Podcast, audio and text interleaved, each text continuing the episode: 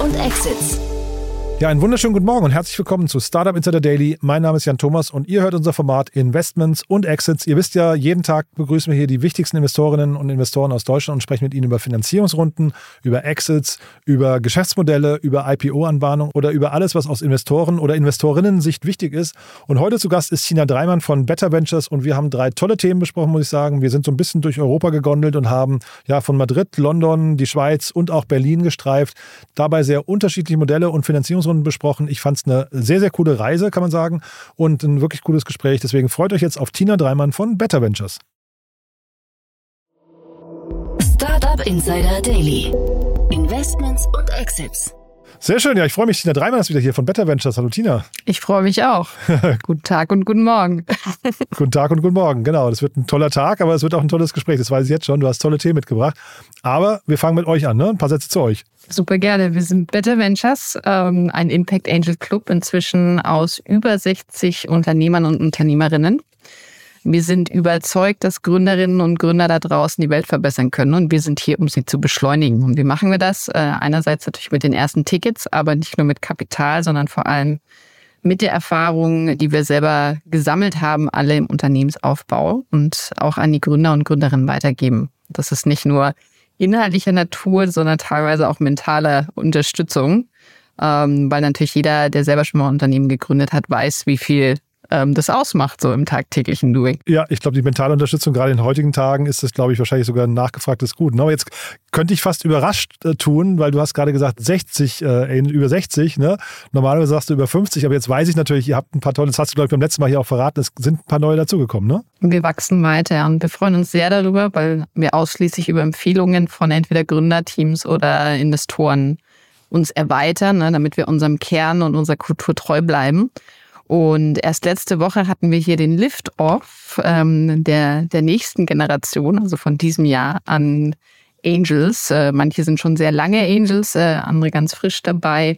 Und bin besonders stolz, dass wir hier vor allem wieder sehr viel Gruppenintelligenz hinzugewinnen konnten. Ne? Also diverse Unternehmer, Unternehmerinnen, wie zum Beispiel Andy Boke, ähm, Green Tech-Gründer. Wir haben den Henning Emrich von Frontastic dabei, Moritz Blees, der schon lange auch in seinem Unternehmen Nachhaltigkeit vorliebt und denkt, von Kerbholz und Ehrlich Textil, ähm, dann aus dem Kosmetikbereich äh, Gründer und Gründerinnen, zum Beispiel die zwei von Bears and Benefits, das ist nicht Kosmetik, sondern das ist äh, Nahrungsmittelergänzung, ne? also Gesundheit, und auch noch eine weitere Health-Gründerin, die aber nicht genannt werden will. Und das respektieren wir natürlich. Also ich könnte, I could go on and on and on, äh, aber jetzt um nur ein paar zu nennen.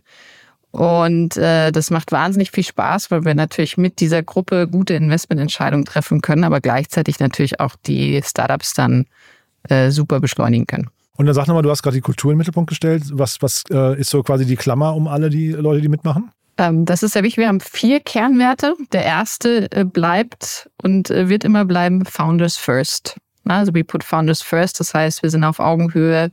Uns ist wichtig, dass wir gemeinsam in einem Boot sind. Ähm, bedeutet auch, dass wir Umfragen machen mit unseren Gründerteams. Ne? Also wie unterstützen wir sie? Was können wir noch besser machen? Ähm, also Nummer eins. Äh, dann der nächste Punkt, den man vielleicht auch schon rausgehört hat, ist We're Entrepreneurs. Ne? Also das heißt, wir denken auch aus der Unternehmensbrille, wollen gute Unternehmen aufbauen. We are honest and trustworthy ist besonders wichtiges Gut. Ne? Integrität in dem Umfeld ähm, sollte man treu bleiben und gleichzeitig geht es auch um die Ehrlichkeit miteinander, ne? also unter in der Gruppe, aber auch mit den Teams, dass man Feedback geben kann, ohne zu verletzen, ähm, weil es ist wichtig, Themen früh anzusprechen, wenn man was sieht. Und oftmals ist es natürlich mit Erfahrung so, dass einem früher Themen auffallen. Und last but not least, uh, we love what we do. Also es ist eine Passion dabei. Wir wollen die Welt positiv verändern. Viele unserer Angels haben äh, Kinder, Familie und äh, stehen da voll dahinter, mhm. ähm, dass wir hier gemeinsam was reißen. Cool. Und jetzt hast du heute einen ganzen bunten Strauß an, an Themen mitgebracht und äh, bin mal gespannt, wie sehr die auch dann vielleicht zu euch passen, zu euren Werten. Wir fangen mal mit dem ersten an, glaube ich. Ne? Das ist die kleinste Runde von allen. Genau. Es ist, also die drei Themen sind genauso bunt wie unser Investmentansatz. Äh, wir gehen bewusst agnostisch rein und haben auch aktuell bestimmte Prio-Themen wie zum Beispiel Energy oder Circularity ähm, und Health und äh, Teile von diesen Verticals äh, werden wir jetzt auch heute besprechen. Aber wir fangen an mit Quaptis. Ein cooler Name ähm, aus der Schweiz. Ähm, deswegen ist die Pre-Seed-Runde auch in Schweizer Franken, 1,9 Millionen Euro schon. Ähm, Investoren sind unter anderem Blackwood aus Dänemark, Cargill Ventures aus den USA, also sehr international YB Startup Plug and Play auch aus den USA und diverse Business Angels. Hm. Und ich habe mich bei dem Thema gewundert, dass es aus der Schweiz kommt, vor allem aus dem schönen Wallis, ne? Denn weil ich hätte jetzt gedacht, das kommt eher so aus einer, weiß nicht, in so einer verdreckten Metropole irgendwie. Also will, will jetzt nicht Berlin sagen. so als Detroit. ja, genau, irgendwo. Äh, Oder Shanghai. Anonym, ne? Ja, genau. Aber irgendwas, wo die Luft halt wirklich schlecht ist, ne? Und nicht aus dem schönen Wallis, ja. ja du, es gibt ganz tolle Tech-Startups in, in der Schweiz. Ähm, und äh, was machen sie? Ein Gerät, das bis zu 90 Prozent Prozent der CO2-Emissionen eines Fahrzeugs auffangen soll. Ganz spannend, wie sie das machen. Ne? Das ist äh, ein Kit direkt am Auspuffrohr, ähm, das an schweren LKWs eingebaut wird, um dann die CO2-Abgase aufzufangen. Äh, Finde ich sehr spannend. Natürlich kann man hinterfragen, ne, ist das jetzt die Lösung oder müsste man nicht eigentlich am Treibstoff, Treibstoff schon rangehen? Ähm, das tun auch einige Startups, aber es ist natürlich, äh, wenn man jährlich über 50 Prozent der Emissionen in der Luft akkumuliert, äh, zusätzlich hinausbläst, ohne dass sie gebunden wird, ein wichtiger Schritt, den wir alle brauchen. Und Sie sagen jetzt hier, Schwerlastverkehr hat irgendwie oder ist für mehr als 10 Prozent der jährlichen Treibhausemissionen verantwortlich. Ich frage mich jetzt manchmal, weil wenn man das mal so zusammenzählt, diese ganzen Startups, die so pitchen und sagen CO2-Reduktion, und dann kommt jeder, der eine sagt die Baubranche, der andere sagt die äh, Luftfahrt und der nächste sagt dann irgendwie die, die Schifffahrt. Ja, jetzt kommen sie hier mit den, äh, weiß ich, mit, den, mit dem Güterverkehr und so äh, wenn man das alles zusammenzählt, ist man wahrscheinlich eher bei 3, 4, 500 Prozent und nicht bei 100 Prozent. Ne? Also ich bin, bin immer so gespannt, ob man diesen, diesen Studien da wirklich trauen kann. Ja, ja super spannend. Also äh, es, es gibt sehr gute Quellen, äh, in denen es aufgeschlüsselt ist. Ich kann auch das MIT On Roads Modell empfehlen. Ähm, super spannend, es ist öffentlich zugänglich, äh, können wir vielleicht auch mal ähm, auf LinkedIn teilen. Und da kannst du dann so Regler setzen, wenn du den einen Hebel setzt äh, und zum Beispiel ähm, bestimmte Treibstoffe reduzierst, dafür grüne hernimmst, ne, um wie viel Grad wirkt sich das dann auf die Erwärmung auf im Positiven, ne? also wie viel erwärmen wir uns weniger. Und das Schockierende an diesen Hebeln ist, dass man eigentlich alle gleichzeitig ziehen muss. Also wir haben viel zu tun.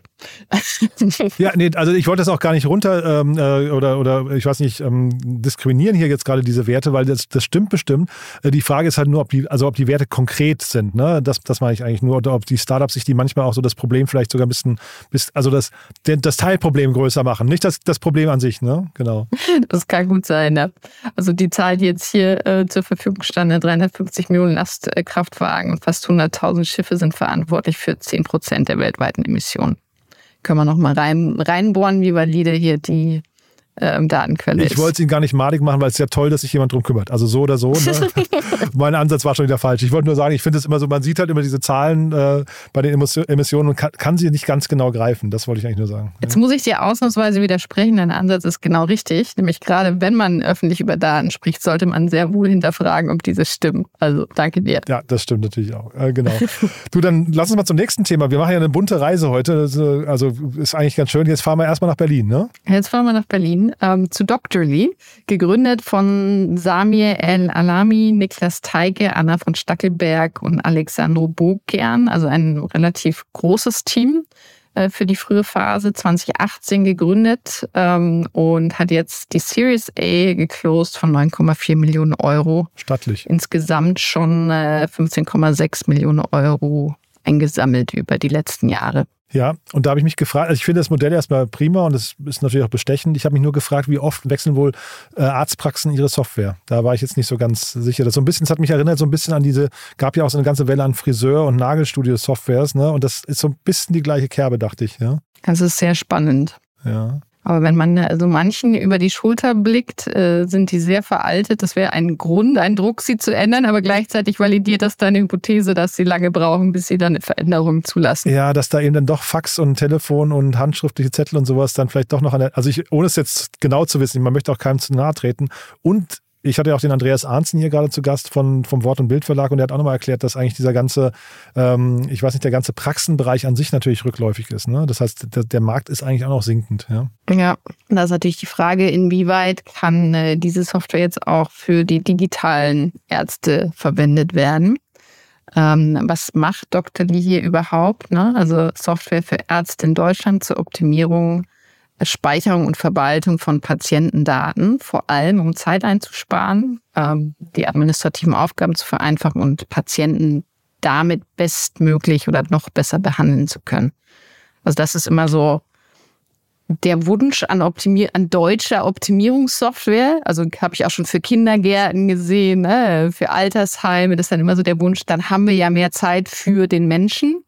Äh, die Frage ist natürlich allerdings, ob das dann wirklich übersetzt wird in wir kümmern uns mehr um den Patienten oder eher in wir reduzieren nochmal die Kostenbasis. Also ich kenne Ärzte, die ganz schön schnaufen unter den öffentlichen Regulierungen. Von daher, ich glaube, die würden sich freuen, wenn sie fünf Minuten mehr pro Patient dann hätten. Genau. Ja, ich habe auch einen guten Freund äh, in der Klinik, ne, der muss sehr viel aufschreiben und nacharbeiten etc. und hat eh schon Nachtschicht. Also deswegen wünscht man es ihnen. Und äh, es gibt so eine Studie laut Statistik der Kassenärztlichen Bundesvereinigung.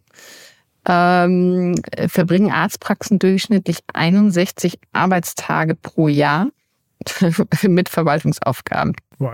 61, das ist wahrscheinlich so. Das sind ja dann drei Monate, ne? Ja, genau, krass. Ungefähr wahrscheinlich ein Drittel, ein Viertel der Arbeitszeit, je nachdem, ne? Wahnsinn. Da bin ich fast schon froh, dass ich kein Arzt geworden bin. Ja, das ist schon, das ist schon heftig, finde ich. Zeitgleich, äh, ich finde, wir hatten ja gerade, ich hatte gerade angerissen, Ärztemangel oder zumindest Rückgang bei den, bei den Ärzten. Dann ist natürlich trotzdem zu wünschen, dass sie, dass sie effizienter arbeiten können, um dann zumindest die Patienten irgendwie einigermaßen noch äh, überhaupt behandeln zu können. Jetzt gar nicht mehr pro Patient, sondern wenn es schon weniger Ärzte gibt, musst du ja das irgendwie schon kompensieren. Ne? Das stimmt, ja. Das ist ein wichtiger Hebel. Deswegen äh, danke. Wir haben noch gar nicht erwähnt, wer alles dabei ist in der Runde. Genau. Ähm, Im Lead Horizons Ventures, äh, dann Well Health Technologies aus Vancouver, also auch sehr international die Runde schon. Ähm, andere bekannte Investoren, die schon dabei sind, Speed Invest, ähm, war Lead in der Seed, die kennen wir gut aus Wien, äh, The Delta, Angel Club Inkubator und Unique Ventures, Calmstrom und Seedcamp. Also das klingt schon alles sehr solide. Ne? Wie, ich kann jetzt, wie gesagt, nur nicht einschätzen. Also der Markt ist, glaube ich, groß. Die Frage ist nur, ähm, wie schnell kann man ihn bedienen? Wie kommen Sie an den Kunden ab? G genau. Und ich habe auch keine Preise gesehen. Ich habe überhaupt keine Vorstellung, was man da so aus einem Kunden dann hinterher. Also ich glaube, wenn man einmal drin ist beim Kunden, dann läuft das auch eine Zeit lang. Aber was, was kostet sowas pro Monat? Ne? Bei diesen Nagelstudio-Softwaren und, und Friseuren, Friseursalons zwar immer, glaube ich, relativ günstig und dadurch auch nicht so richtig lukrativ. Ja, ich glaube, die Zahlungsbereitschaft der Praxen oder Zahlungsfähigkeit ist dann potenziell höher. Gleichzeitig äh, bin ich überzeugt, die sind schon gut in den Markt gekommen. Ähm, sonst wären sie jetzt, also sonst hätten sie zu den Zeiten keine 9,4 Millionen raisen können. Ne? Also das heißt, da muss ähm, müssen gute erste Zahlen, KPIs zu sehen sein, damit sie so erfolgreich jetzt die Runde schließen. Nee, also ich kann dem auch was abgewinnen. Ich glaube, die, die müssen wir auch mal einladen. Das ist ja wirklich, also grundsätzlich erstmal. Oh ja, ist ja um die Ecke. Ist um die Ecke, genau, ja, ja. Und auch wie gesagt ein spannendes Thema. Ne? Ähm, und dann hast du noch ein drittes Thema mitgebracht. Ähm, ne, wir können weitergehen oder nach Madrid nochmal, ne? Oder ich weiß ja, in London oder Madrid, wo, wo gehen wir hin? La, es steht beides da. Also teilen wir uns auf. genau, Madrid, glaube ich, ursprünglich, ne? Genau, ich übernehme Spanien, nur London. ja, genau. Ja, ähm, wir sprechen zu Student Finance ähm, als drittes, ne, einem EdTech-Startup, ähm, eine Reskilling- und Upskilling-Plattform, äh, die Kurse zur Weiterbildung und Umschulung in verschiedenen Bereichen an, äh, bietet Data, Technology, Engineering, AI, also äh, sehr viele Tech-Topics. Ne? Wir haben, glaube ich, vor, wie lange? Einem Jahr, dreiviertel Jahr über ein ähnlichem Thema schon mal gesprochen. Mhm, genau, aus äh, Litauen war das, glaube ich, oder nee, ich weiß gar nicht mehr genau. Irgendwo Osteuropa, ne? Ja. Genau. genau. Mhm. Aber die waren viel, viel kleiner, ne? Und da, damals irgendwie Y Combinator und sowas. Hier das ist jetzt eine richtig krasse Runde, ne? Genau, das damals Turing College hieß es, eine Million US-Dollar Runde und jetzt sind wir, ich muss nochmal gucken, bei gleich 44,7 Millionen Funding insgesamt. In der Runde sind es jetzt 39 Millionen. Ja, stark. In der Series A und Debt Financing. Und das ist halt das Ding, Debt Financing, weil das Modell, wir müssen glaube ich über das Modell reden. Da bin ich, ich habe das, bei mir kribbelt das so ein bisschen, wo ich noch nicht genau weiß, wie ich es finde, ja. Was kribbelt? Jetzt bin ich gespannt. Naja, die zweite Hälfte, das, das Student, also Weiterbildung finde ich super. Das ist wirklich, also ich glaube, das ist ja so das Thema generell. Man muss verstehen, Menschen müssen sich ihr Leben lang weiterbilden und äh, dürfen damit eigentlich auch gar nicht aufhören. Aber hier geht es ja auch darum, wie das Ganze finanziert wird. Und es sind schon relativ teure Darlehen. Äh, und das, der, der Teil, da bin ich nicht so ganz sicher, ob mir es gefällt, ja. Es klingt fast wie eine Investmentlogik in Menschen. Genau, ja. Genau. Also die Finanzierung wird so getragen, dass Student Finance ähm, im, Gegensatz zu, im Gegenzug an künftigen Einkommen dann beteiligt ist. Frage ist natürlich, wie lange gibt es ein Investing? I don't know. Ne? Ähm, interessanter Ansatz. Also habe ich so auch noch nicht äh, gesehen. Ja, man kennt das. Ähm, mir hat das mal jemand erzählt, an der WHU war das auch wohl so, dass du halt, wenn du deine Studiengebühr nicht zahlen kannst, dann hast du halt eben quasi äh, irgendwie ein, ein, Darlehen bekommen von der WHU oder, oder indirekt von der WHU und dann wurde es quasi zum Teil kompensiert eben über deine zukünftigen Einnahmen. Äh, und das ist ja irgendwie auch toll, ja. Also je nachdem, wie, wie so die, die, die, der Deckel nach unten ist. Also wenn da kein Risiko dabei ist und du einfach nur sagen kannst, naja, wenn ich jetzt mehr verdiene, ist es ja auch toll, wenn die dann was abbekommen. Ne? Dann ist das risikofrei.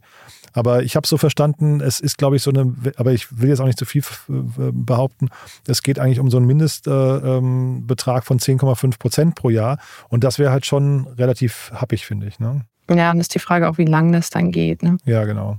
Äh, gleichzeitig kennt man es natürlich auch aus den USA. Ich glaube, wir sind in Deutschland einfach sehr verwöhnt. Es äh, gibt wenige Unis, die wir bezahlen müssen. Und in den USA verschuldest du dich im Studienalter enorm. Ja, aber das will man ja auch nicht, ne? Und muss es dann, also da muss man es eh über Gehalt irgendwann wieder zurückzahlen. Ne? Also ich glaube, es kommt sehr stark auf die Konditionen an, ob sich das dann fair anfühlt oder nicht. Habe ich jetzt aber noch nicht tiefer reingeguckt. Also Sie hatten so, so Beispielrechnungen, da geht es darum, du, du ähm, leist dir quasi 10.000 äh, Pfund und dann geht das über, über, zehn, äh, über, über fünf Jahre und dann insgesamt zahlst du 15.000 zurück. Das ist schon, also jetzt nicht günstig, ne? Aber zeitgleich, wenn sich dann hinterher an deinem, also und sie, sie, wir reden ja nur über Skills, glaube ich, die auch gefragt werden. Ne? Das ist also, glaube ich, die Aus, das muss man, glaube ich, dazu sagen. Dann kann das natürlich wieder Sinn machen. Ne? Ja, und dass äh, jemand, der selbst schon Gehaltsmodelle für Firmen gebaut hat, Ne, es ist traurigerweise so, dass du natürlich für bestimmte Skills sehr viel mehr verdienst als für andere. Das heißt, wenn du zum Beispiel von Design in Entwicklung wechselst, dann hast du auch wirklich einen Sprung drin und lohnt sich gegebenenfalls die Ausbildung, wenn du die Passion dafür hast. Trotzdem, und wir hatten das, ich hatte das neulich mal mit Daniel Wild hier auch bei so einem Automodell, ähm, man lenkt so ein bisschen ab vom eigentlichen Produkt, man guckt dann mehr auf die Finanzierungsmodelle. Also es hat schon fast so, so ein Gefühl eben von, von einem Bankmodell, Finanzierungsmodell und weiß jetzt gar nicht, sind die Kurse überhaupt gut, ne? Mhm. Ja, ne? Und das ist eigentlich auch das ist ganz eine gute Frage. Ja, genau. Ja, also vielleicht ist es hinterher auch nur das Zertifikat, was man sich teuer erkauft und man ist gar nicht bei dem besten Anbieter dadurch gelandet. Ne?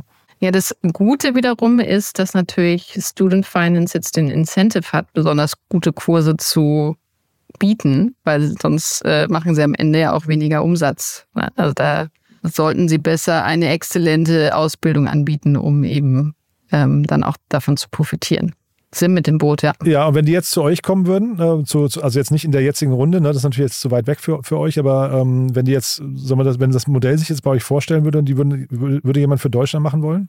Also Reskilling und Upskilling macht definitiv Sinn. Ne? Also was gerade im Education-Bereich schauen wir uns immer wieder an. Das, was mich an der Education noch abschreckt, ist tatsächlich ähm, wenn es für Schulen ist, weil wir so fragmentiert sind, dass es schwierig ist, die in den Markt zu bringen. Aber wenn es gerade so was Gesondertes ist, was direkt an den Nutzer geht, ähm, ist es durchaus spannend für uns. Ja. Cool. Also bin gespannt, wie es bei denen hier weitergeht. Der, die Debt-Finanzierung ist, glaube ich, eben, weil die eben ihre ähm, Kurse vorfinanzieren müssen und dann über, wie gerade gesagt, fünf Jahre oder sowas dann eben erst das Geld zurückbekommen. Ne? Dadurch ist es wahrscheinlich tatsächlich irgendwann primär ein Fremdkapitalspiel. Ne? Genau, und es scheint ja schon so sicheres Einkommen zu sein, dass äh, Debt Financing möglich ist. Ne? Sie haben wohl das Geschäftsmodell auch schon validiert. Ja, wobei 2019 ist kurze Zeit für Kurse und Einstellungen. Ja, äh, ich hatte das neulich schon mal das Thema, man, man lässt sich jetzt so ein bisschen blenden, wenn dann äh, eine Fremdfinanzierung und die eigentliche Equity-Runde immer in der gleichen Zahl genannt wird. Ne? Man, man kriegt eigentlich gar kein Gefühl mehr dafür, wie eigentlich die, die Rundenstruktur wirklich ist. Ähm, wahrscheinlich haben die eher, ich weiß gar nicht, was sie kommuniziert haben, aber wahrscheinlich eher mal so 7, 8, 9 Millionen äh, an Equity eingesammelt und dann der Rest ist halt eben äh, Fremdfinanzierung. Ne? Ja, also darf man sich nicht blenden lassen, glaube ich. Gut so. Und abschließend noch, äh, 22 Investoren sind wohl schon an Bord. Ja, habe ich gesehen. Krass. Ja? Und äh, es ist auch nicht wenig. Ne? Ähm, dann haben wir in dieser Runde Äh, Iberis Capital im, im Lead, ähm, letzte Runde Giant Ventures aus London und jetzt Smart Lenders Asset Management für die Debt-Finanzierung aus Paris. Und eine ganze Reihe an Business Angels hatte ich gesehen. Ich hatte den Gründer oder einen der Gründer von Bolt gesehen. Ja, ähm, das war, war ganz spannend. Und auch den Rolf Schrömkes ja, ähm, von Trivago. Ja. Super. Ja, also von daher auch ein sehr internationaler Kreis. Hätte ich ihn mal fragen sollen, mit dem war ich vorhin erst im Call. Ach, wirklich? Ja, okay.